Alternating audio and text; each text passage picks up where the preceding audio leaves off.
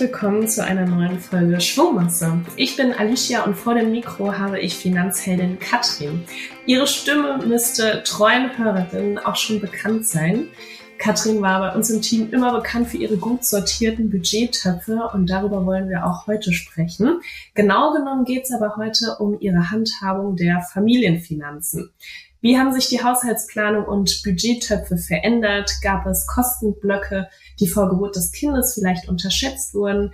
Wie viel Flexibilität braucht man, um beispielsweise jetzt auch die aktuell steigenden Lebenshaltungskosten abfedern zu können? Also eine Reihe an Fragen, die ich ihr gleich stellen werde. Ich freue mich auf unser Gespräch. Hi Katrin, schön, dass du da bist. Hi Alicia, ich freue mich auch sehr, wieder hier zu sein. In den letzten Jahren hat sich ja so einiges verändert. Fangen wir doch mal für unsere Hörerinnen und Hörer ganz von vorne an. Gerne. Bevor du mit deinem Mann gemeinsam die Finanzen geregelt hast, ihr habt ein Kind bekommen, ihr seid ins Eigenheim gezogen. Wie hast du vorher deine Budgettöpfe geregelt? ja, vorher ist immer die Frage, wann fängt man an? Im Endeffekt ist es natürlich ein Thema, was einen ja schon wirklich frühzeitig äh, begleitet. Im Endeffekt, wenn man anfängt, Taschengeld zu bekommen, wie, wie geht man damit um? Aber ich würde einfach mal nicht so weit zurückgehen, sondern vielleicht so Thema Studium, wo man natürlich auch nicht so viel Geld zur Verfügung hat. Da ist es natürlich eine andere Frage nochmal, als wenn man dann wirklich im Arbeitsleben steht und auch einfach mit Gehalt mehr zur Verfügung hat. Im Endeffekt, wenn wir sagen, wir gehen chronologisch vor, du willst es wissen, wie es vor meinem äh, Mann war, also meinem damaligen Freund zu sagen, wie wir es gemacht haben, war ich im Studium. Da ging es nicht um klassische Budgettöpfe in dem Sinne, wie wir es schon öfters auch besprochen haben. Ich hatte das riesen Glück, dass meine Eltern mir die Miete und auch ja, Geld für Essen ja, einfach zahlen konnten und alles, was oben drauf ging, also wenn ich in Urlaub fahren wollte oder irgendwelche anderen größeren Anschaffungen tätigen wollte, das musste ich mir über Studiejobs irgendwie selbst selbst erarbeiten. Daher habe ich schon immer gern gewusst, wie viel Geld da ist, wie viel ich ausgeben kann, gerne auch Urlaube geplant und dafür mein Geld im Regelfall reingesteckt, ähm, aber keine Budgettöpfe, wie gesagt, gehabt. Das hat dann angefangen, als ich das Arbeiten angefangen habe lief aber auch einher, dass ich mit meinem Freund jetzt Mann zusammengezogen bin und wir sozusagen dann direkt mit äh, Arbeitsstart und auch mit äh, Start von mehr Gehalt direkt auf das Dreikontenmodell gewechselt sind. So viel vielleicht so zum, zum Anfang. Da war es natürlich dann mein erstes Ziel für mich privat, einen Notgroschen aufzubauen, der halt in der Studiezeit natürlich ein bisschen zu kurz gekommen ist und auch das Geld nicht da war. Ähm, dann hatten wir natürlich eine neue Wohnung, wollten da ein paar neue Sachen anschaffen und das sind natürlich auch laufende Kosten gewesen, die dann erstmal gedeckt werden wollten. Okay, aber noch zum Drei-Konten-Modell für diejenigen, ähm, bei denen das noch nicht klar ist. Ihr hattet beide euer eigenes Konto und ein gemeinschaftliches Konto, von denen dann die gemeinsamen Ausgaben wahrscheinlich für die Miete, für Essen, Trinken, gemeinsame Urlaube, Sparziele, die ihr gemeinsam hattet und verfolgt habt, ähm, da ging alles von ab, richtig? Genau, richtig. Also relativ klassisch in dem Sinne. Wir haben zu Beginn ungefähr das gleiche verdient. Das heißt auch das gleiche Geld von ihm und von mir auf das Konto geflossen. Und davon ging dann wirklich alles ab, was ich schon meine. Das Miete, alles an Essen, gemeinsame Ausflüge, Urlaube etc. Wobei es natürlich auch da Unterschiede gibt, wie streng man das handhabt. Also wir haben das relativ locker gesehen. Das heißt, wenn ich einkaufen war, habe ich auch da mein Make-up und mein Shampoo gekauft, genauso wie seine Sachen. Es gibt ja andere, die sagen, die trennen das dann nochmal viel strikter und sagen wirklich auch, ich gehe in den Drogeriemarkt und kaufe wirklich die Sachen, die nur ich nutze, nochmal auf meine eigene Kappe. Wir haben das einfach mal zusammengeschmissen, weil es sich ungefähr gemittelt hat und wir einfach keine Lust hatten, das auseinander zu rechnen. Aber ich kenne auch genügend andere Leute, die das wirklich nochmal viel genauer aufspalten. Ja, wenn es für euch in dem Sinne dann gepasst hat, hat sich das dann irgendwann verändert oder war das schon so ein bisschen die Vorstufe für ein gemeinsames Modell? Hm, das hat total gut funktioniert bei uns tatsächlich. Ich fand es auch immer, wie gesagt, viel einfacher, das so zu machen, weil wenn man mal dann doch im Supermarkt war oder auch im Drogeriemarkt, man hat halt auch, weiß ich nicht, Toilettenpapier eingekauft und hat mal eben noch halt schnell das Shampoo mitgenommen. Das war für uns einfach das Einfachere. Unser Modell hat sich dann eigentlich erst umgestellt, als wir geheiratet haben ja, das äh, war natürlich nochmal so ein Schritt. Wir haben davor natürlich geplant, wie viel Geld können wir ausgeben für unsere gemeinsame Hochzeit. Danach aber auch wirklich das Thema, wir haben geheiratet, auch mit dem Hintergrund, wir wollen gerne ein Kind haben, wir wollen eine Familie gründen und wir wollten das dann einfach so sagen, ja, wir nehmen unsere Hochzeit als Startdatum für eine sogenannte Testphase, indem wir also jetzt nicht nur einen kleineren Teil unseres Einkommens jeweils auf unser Gemeinschaftskonto überwiesen haben, sondern den Hauptteil auf unser Gemeinschaftskonto und jeweils den exakt gleichen Betrag auf unseren privaten Konten gelassen haben, womit wir ähm, ja vor allem Altersvorsorge gemacht haben. Also er konnte machen, was er wollte, ich konnte machen, was ich will und machen wir auch weiterhin noch so. Und alles andere lief auf unser Gemeinschaftskonto. Heißt auch, wenn ich mir eine neue Jeans gekauft habe oder vor kurzem habe ich mir einen neuen Laptop gekauft, genauso wie er das auch gemacht hat, läuft auch alles darüber. Also wir haben das wirklich als Familieneinkommen damals dann schon gesehen, auch mit dem Fokus eben, wenn dann mal ein Kind da ist, dass man das schon mal geprobt hat, ob man damit äh, gut zurechtkommt, ob das ein Modell ist, das für uns beide taugt. Jetzt habe ich schon herausgehört, dass der Test also bestanden wurde und ihr das gleiche Modell immer noch fahrt. Richtig. Wie, wie hattet, hattet ihr eine Deadline für euren Test? Habt ihr euch zwischendrin ausgetauscht und so einen kleinen Status Quo-Check gemacht? Wie habt ihr diesen Test für euch organisiert? Ähm, gar nicht richtig organisiert, um ehrlich zu sein. Also wir haben auf mein äh, Bestreben vor allem das einmal so ausprobiert. Wir haben natürlich da regelmäßig drüber geredet, ob das jetzt passt oder nicht. Hm, vor allem mein Mann hatte dann mal schon so ein bisschen Bedenken, ah, wie machen wir das dann jetzt irgendwie, wenn dann du in Urlaub mal fahren willst und es geht dann davon ab oder wenn ich mir mal, weiß ich nicht, einen Gaming-PC kaufen möchte, der halt ein bisschen teurer ist, wie machen wir das dann? Für uns hat sich das total gut gemittelt. Also wir haben beide damit ein total gutes Gefühl. Es läuft gut durch. Wir sind aber auch vom Typen her so, dass wir ähnlich die Ausgaben tätigen. Ich glaube, das ist ein Modell, das muss einfach wirklich zu dem Typ Menschen passen. Wenn man da wirklich komplett konträr ist und die eine oder der andere macht richtig große Ausgaben oder ist, weiß ich nicht, shoppt total gerne und die andere Person sagt, ah nee, ist nicht so meins und ich finde das doof, ich möchte das nicht mittragen irgendwie, dann müsste man ein anderes Modell für sich finden. Aber für uns hat das total gut funktioniert und wir sind auch weiterhin sehr zufrieden damit. Habt ihr dann auch mal strikter Haushaltsbuch geführt, um wissen zu können, ob sich das im Mitte quasi dann ausgeht? Nein, so konkret tatsächlich nicht. Also wir haben natürlich Haushaltsbuch geführt ähm, mit einfach allgemeinen Ausgaben, also was vor allem so äh, ja täglich ist, ne? Mal die fünf Euro beim Bäcker hier, mal da irgendwie, was man halt einfach so einkauft. Das haben wir schon gemacht, ziemlich regelmäßig. Wir haben gute Excel-Tabelle tatsächlich, wo das alles aufgelistet ist, äh, was wir so an größeren Ausgaben haben. Also die Sachen, die man sonst nicht so regelmäßig auf dem Schirm hat. Was kommt irgendwie an Kfz-Versicherung mit dazu einmal im Jahr? was sind so die großen Blöcke? Also was ist äh, Miete, alles an Nebenkosten? Wie viele Abos hat man? Thema Netflix, Amazon Prime und Co. Ähm, die ganzen Punkte haben wir aufgelistet, dass wir sehr genau wissen, wie hoch sind unsere Fixkosten. Wie hoch sind auch irgendwie Rücklagen, die wir bilden? Du hattest es vorhin schon mal angesprochen, das Thema Budgettöpfe hatten wir ja schon ein paar Mal besprochen. Es ist für mich ja immer so eher ein Thema virtueller Budgettopf gewesen. Das heißt, ich habe gerne und mache ich auch weiterhin Daueraufträge auf mein Tagesgeldkonto einfach benannt. Also zum Beispiel Thema Auto, das dann einfach sozusagen monatlich 50 Euro Thema Auto auf mein Tagesgeldkonto gingen, wo ich wusste, alles klar, Ende des Jahres oder im Januar kommt dann die Kfz-Steuer und Kfz-Versicherung und das ist sozusagen damit abgedeckt. Das ist aber kein eigenes Konto dafür, weil sonst hätte man ziemlich viele Unterkonten sondern es ist so ein bisschen eine gedankliche Stütze, dass man, ähm, also dass es für mich einfacher war, das so ein bisschen den Überblick zu behalten. Und so machst du das jetzt auch noch mit eurem Gemeinschaftskonto? Nicht mehr ganz so strikt tatsächlich, sondern doch ein bisschen aufgeweicht. Aber ja, am Anfang haben wir es ja schon so gemacht tatsächlich, dass wir auch ähm, einen Topf eben hatten wir Auto, einen Topf hatten wir für Urlaub, eins so allgemeines Sparen. Also solche Sachen hatten wir schon, dass wir einfach, wie gesagt, Daueraufträge benannt haben als Spartopf langfristiges Sparen hatten wir auch ein gemeinschaftliches Depot von Anfang an aufgebaut. Das geht ein kleinerer Betrag rein. Unsere größeren Beträge gehen von unseren privaten Depots, weil, wie ich schon sagte, sozusagen der Teil, der da wirklich auch für Altersvorsorge gedacht ist.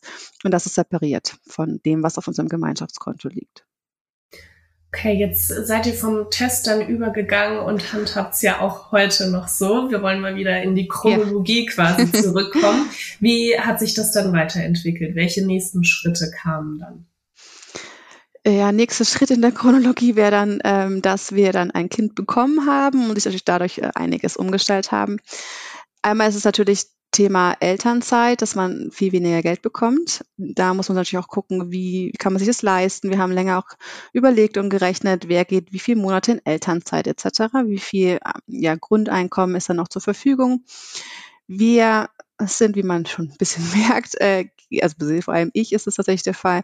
Ich habe gerne einen Überblick über meine Finanzen und ich mache auch gerne da die Pläne und mir macht das tatsächlich auch Spaß, mich damit zu beschäftigen. Ich finde, das ist ein wichtiger Punkt, einfach so zu wissen, wie geht's denn vorwärts? Wie viel haben wir auch an Spielraum? Was können wir uns denn so leisten? Auch eben an Thema, wie lang kann ich in Elternzeit gehen? Wie lang kann mein Mann in Elternzeit gehen? Was, was haben wir da so an Spielräumen dazu? Das gibt mir Sicherheit, außer macht es mir Spaß. So, das ist vielleicht aber auch eine totale Typsache. Ich finde es aber natürlich wichtig, darüber zu sprechen, auch bevor das Kind da ist, also am besten auch bevor man schwanger ist und es wirklich plant, wie kann man sich das grob aufteilen, dass man da wirklich sich zumindest grobe Gedanken macht, wie könnte das funktionieren, finanziell, aber natürlich auch dann in der Organisation auch Thema wieder Einstieg in, in den Job etc., was natürlich dann auch natürlich nicht nur finanziell, aber halt auch finanziell ein großer Punkt ist. Darüber haben wir auch schon in Folge 143 gesprochen, wie vor allem der Wiedereinstieg war und wie das mit dem Eigentum dann auch war, wie, wie der Kauf ablief. Aber da aber nur der Verweis äh, hin, da sprechen wir jetzt nicht nochmal im Detail drüber. Nochmal zu eurem Modell.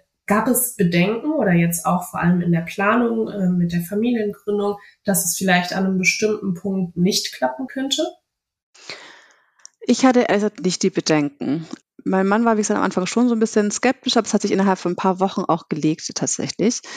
Und die Frage ist, was ist die Alternative? Und für uns ist es ein gutes Modell, was für uns fair und gut funktioniert. Ähm, ich denke, das ist auch also es gibt ja so viele Modelle, wo man sich einfach eine, einen Anreiz nehmen kann, zu überlegen, okay, was würde denn für mich passen oder für uns als äh, ja, Beziehung, als Partner. Und man kann das ja abwandeln. Und ähm, das, wo wir, glaube ich, auch noch drauf kommen, ist das Thema Flexibilität. Also man muss es halt auch so machen, dass es nicht total starr ist, sondern dass man auch einfach anpassen kann, je nachdem, was gerade passiert. Thema, also wann kam ein Kind? Ähm, das war mitten in der Hoch-Corona-Zeit.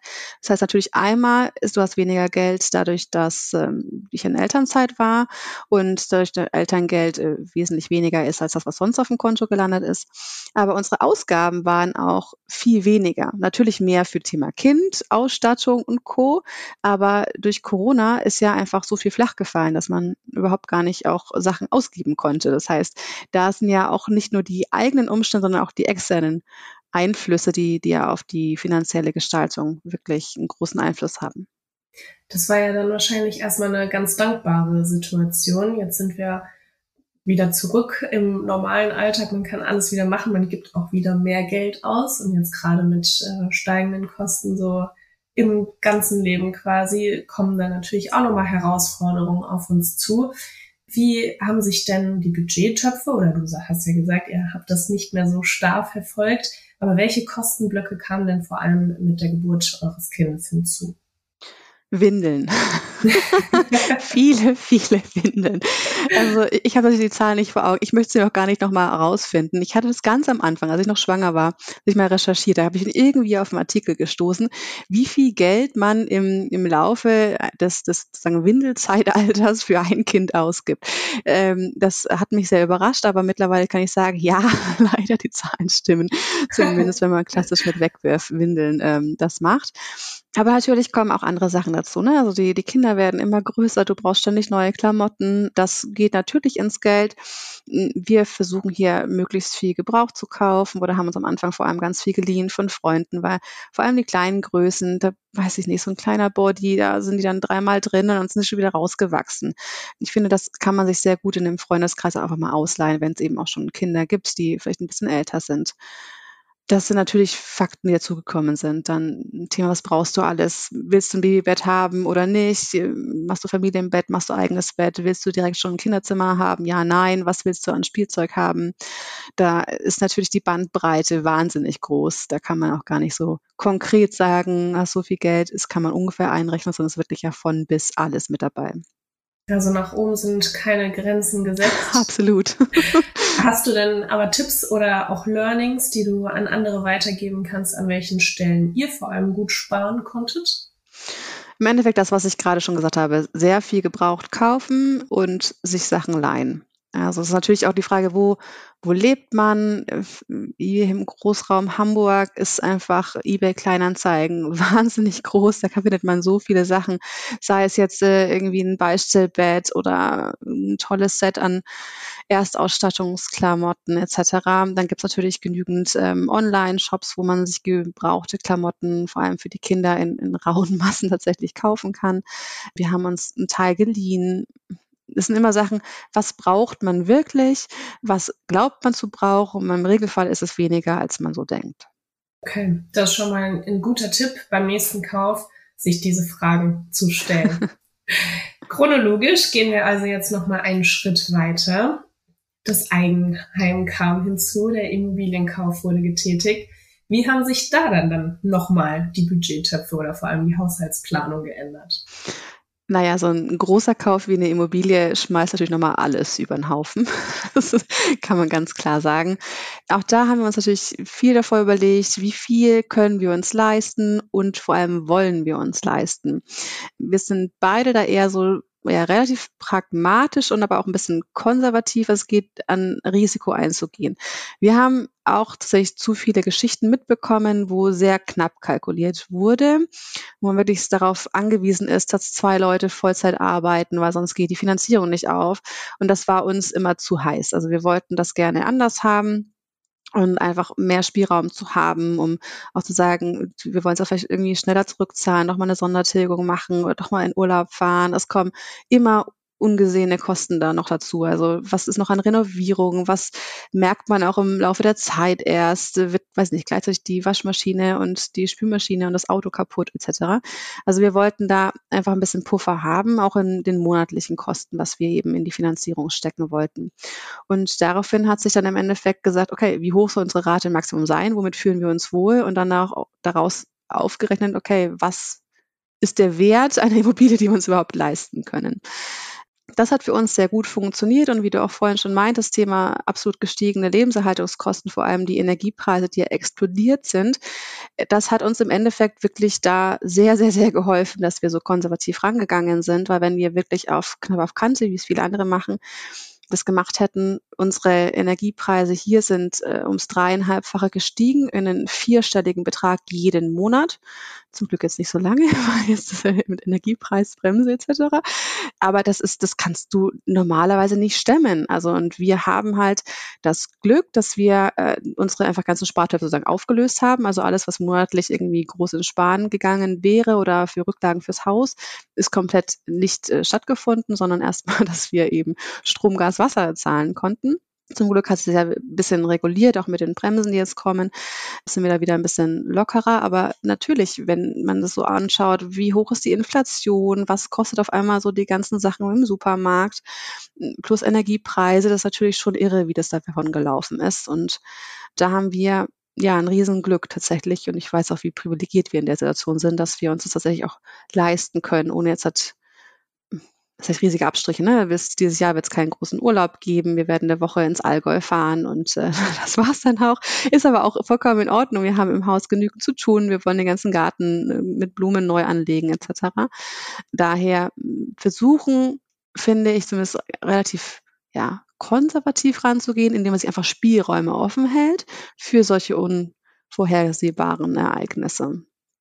Und diese Spielräume, so habe ich es verstanden, wurden jetzt bevor quasi die gestiegenen Kosten auf euch zugekommen sind, für Rücklagen genutzt. Ja. Und natürlich auch für laufende Kosten. Ne? Also natürlich zu sagen, was ist alles in dem Haus, was man alles machen kann. Wir sind in ein altes Haus gezogen. Das heißt, da ist natürlich einiges zu tun. Da ist natürlich einiges reingeflossen. Aber ja, also an vor allem Thema, Thema Altersvorsorge, wie viel stecken wir da rein. Aber auch, was sind so die Kosten, die wir einfach ja, vorhergesehen haben, wie viel wollen wir zurücklegen für eben Thema, weiß nicht, die Heizung wird irgendwann mal fällig etc., ähm, dass wir da eben auch ein extra Budgettopf im Endeffekt haben für Rücklagen. Okay, also eure Flexibilität, höre ich da schon raus, ist ziemlich groß, beziehungsweise ihr habt sie euch ja selbst so eingeräumt, um da dann auch möglichst schnell auf aktuelle Situationen reagieren zu können. Ja, wie gesagt, das ist unser Riesenglück, dass wir das uns auch so leisten können, weil wir natürlich auch zwei Jobs haben, die tatsächlich sehr gut bezahlt werden. Das ist natürlich eine ganz andere Frage, wie, wie schaut das denn ja beim Großteil aus? Also sind ja wirklich, da hattet ihr ja auch schon genügend Studien mal gezeigt, wie, wie viele ja, Themen da wirklich gerade sehr schwierig sind im finanziellen Umfeld. Absolut. Und die Themen machen ja auch nicht so viel Spaß. Deswegen war die Anschlussfrage, für, für was gibst du denn gerne Geld aus? Gibt es da vielleicht noch Projekte? Ich habe jetzt schon die Blumen im Garten rausgehört oder auch. Das wäre direkt meine erste Antwort tatsächlich. Wir haben den äh, Garten relativ verwildert übernommen mit äh, nicht viel drin, was irgendwie lohnenswert ist. Daher unser Garten ist jetzt erstmal gerade ziemlich, ziemlich platt. Ähm, und da die Neubepflanzung ist tatsächlich eins, worauf ich mich super freue. Ich liebe alles, was blüht und äh, freue mich da schon total, mich ein bisschen austoben zu können. Ähm, das ist so mein nächster großer Fokus tatsächlich, wo unser Geld erstmal reinfließen wird. Aber natürlich auch ne, schöne Ausflüge zu machen. Ähm, wir haben das Glück, so relativ nahe an Ost- und Nordsee zu wohnen und dass wir dann einfach sowas auch einfach mal machen kann, auch mal zu sagen kann, man kann sich mal über ein Wochenende oder ein verlängertes Wochenende sowas einfach mal ja, machen und äh, bisschen Auszeit nehmen. Und das ist wirklich was, was auch für die Familie total wichtig ist, weil es klar, im Alltag ist es so viele Themen mit, mit Arbeit, mit Kind, mit ähm, immer wieder Renovierungsthemen. Ich glaube, wir alle rennen ja gerade so ein bisschen hinterher. Ich glaube, es ist irgendwie gerade so ein bisschen der, der Zeitgeist auch und dieses kurz mal innehalten und sich das aber auch halt natürlich auch leisten zu können, zu sagen, hey, ich fahre jetzt mal raus und muss mal hier kurz ein bisschen, äh, ja, Müllwind um die Ohren pusten lassen und kurz durchschnaufen. Das hilft natürlich auch dann für die nächste Zeit. Darauf spart man ja auch und Richtig. Äh, da können wir auch gerne noch mal ganz kurz drauf eingehen, Thema Sparziele. Was habt ihr euch denn jetzt vor allem kurzfristig vielleicht noch so vorgenommen? Ist es bei euch wirklich monatlich dann, dass auch ein fixer Betrag von eurem Gemeinschaftskonto dafür zur Seite gelegt wird, um solche spontanen Ausflüge zu machen? Ja, also diese virtuellen Budgettöpfe, wie es oder gedanklichen Budgettöpfe, wie ich vorhin schon gesagt habe, haben wir auch weiterhin, dass wir jeden Monat direkt nach Gehalteingang und sozusagen selbst bezahlen und da die Sparpläne eingerichtet haben, sprich eine automatische äh, Überweisung, die auf unser Tagesgeldkonto geht, die unterschiedliche Namen haben. Also das eine natürlich auch ähm, Rücklagen, ähm, wie ich gerade schon mehrfach erwähnt habe, auf andere auch allgemeine Sparen, Urlaube, schönere Sachen, die laufen weiterhin. Okay, und fürs Kind auch? Fürs Kind auch. Wir haben sogar auch ein Depot für unser Kind. Da läuft jeden Monat äh, ein kleinerer Teil von dem Kindergeld mit drauf. Finde ich auch einfach eine tolle Sache, dass man das machen kann, so früh für die Kinder schon was anzusparen. Äh, weil ich meine, man hat mindestens 18 Jahre Zeit, bis sie volljährig sind. Und das ist wirklich ein toller Zeitraum, um auch für ja, die Kinder ein tolles Grundpuffer zu bauen es ist egal, wofür sie es dann verwenden, ob für einen Führerschein, für die Ausbildung, Studium, Auslandsaufenthalt, Einrichtung der ersten Wohnung, wie auch immer. Ähm, aber da einfach zu sagen, okay, man weiß, dass die Ausbildung, wie auch immer sie ausschaut, natürlich auch teurer wird. Ich habe dieses Riesenglück gehabt, dass meine Eltern mir mein Studium damals finanzieren konnten und dass man da einfach schon frühzeitig beginnt, eine Rücklage zu, zu bilden und eben auch das über ein Depot gut abbilden kann. Super. Ich glaube, dann sind wir jetzt alle Töpfe, auch wenn sie mittlerweile nur noch gedanklich bestehen, mal durchgegangen, haben viele Einblicke in euer Familienmodell bekommen. Vielen Dank dafür. Und man hat ja auch in deiner kleinen chronologischen Geschichte jetzt gesehen, dass man sein Modell immer mal anpassen kann, mit seinem Partner testen kann, verschiedene Varianten durchgeht und ähm, ja, dabei ja auch ganz viel lernt. Und da komme ich auch zu meiner Frage. Gibt es ein Learning, was du auf deiner Budgettöpfe-Reise anderen noch mitgeben möchtest? Ja, im Endeffekt sind es die Sachen, die wir, die wir gerade schon besprochen haben. Sich Puffer einzubauen, lieber ein bisschen konservativer zu rechnen als zu eng, um dann auch einfach diesen Puffer nutzen zu können, sei es jetzt halt für solche groß gestiegenen Preise oder halt zu sagen, ich habe jetzt wirklich ein bisschen Luft und komm, lass uns irgendwie noch einen tollen Urlaub machen oder irgendwie was anderes, ein tolles, weiß ich nicht, ins Musical zu gehen, das ist ja auch nicht ganz günstig.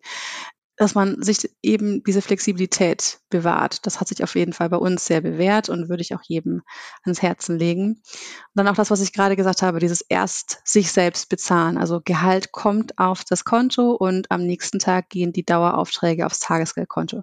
Das ist ja nicht weg, aber wenn es sozusagen auch gedanklich weg ist, neigt man weniger dazu, das direkt auszugeben. Ich glaube, das hilft für die eigene Planung, aber auch natürlich in, in Partnerschaften. Und dann vielleicht noch zwei Punkte, alles nicht ganz so eng sehen, auch äh, ne, man muss nicht alles irgendwie auf den Cent genau ausrechnen und irgendwie budgetieren, sondern es reicht auch so eine grobe Einteilung, dass man einfach dann Übersicht hat, dass man auch den Spaß nicht dran verliert, weil wirklich jeden Cent zu zählen ist dann wirklich schon auch sehr umfänglich. Und das Letzte, auf jeden Fall, wenn es in einer Partnerschaft ist, sich auf jeden Fall mit Partner, Partnerin austauschen dazu, weil nur dann kann es funktionieren. Es muss ja für beide passen. Und das ist egal, ob ein Kind da ist oder nicht, oder ob man zur Miete wohnt oder ein Eigenheim hat. Das ist da ja wirklich irrelevant, sondern es muss einfach für beide passen, beide müssen sich wohlfühlen und dann kann man auch gemeinsam gut darüber sprechen, immer mal wieder sich vielleicht äh, einen Reminder setzen, dass man zweimal im Jahr darauf guckt, ob das noch einfach passt und damit kann man dann auch dieses ganze Thema Flexibilität, finde ich, viel besser angehen. Super. Vielen Dank für deine ganzen Tipps und Learnings. Eine Abschlussfrage habe ich noch. Angenommen, ich gebe dir 100 Euro in einem Einkaufszentrum. Wir haben ja jetzt sehr viel über Urlaube und äh, Haus und so gesprochen, aber in einem Einkaufszentrum. Wo würdest du als erstes hingehen und das Geld ausgeben? Ah, eine gute Frage.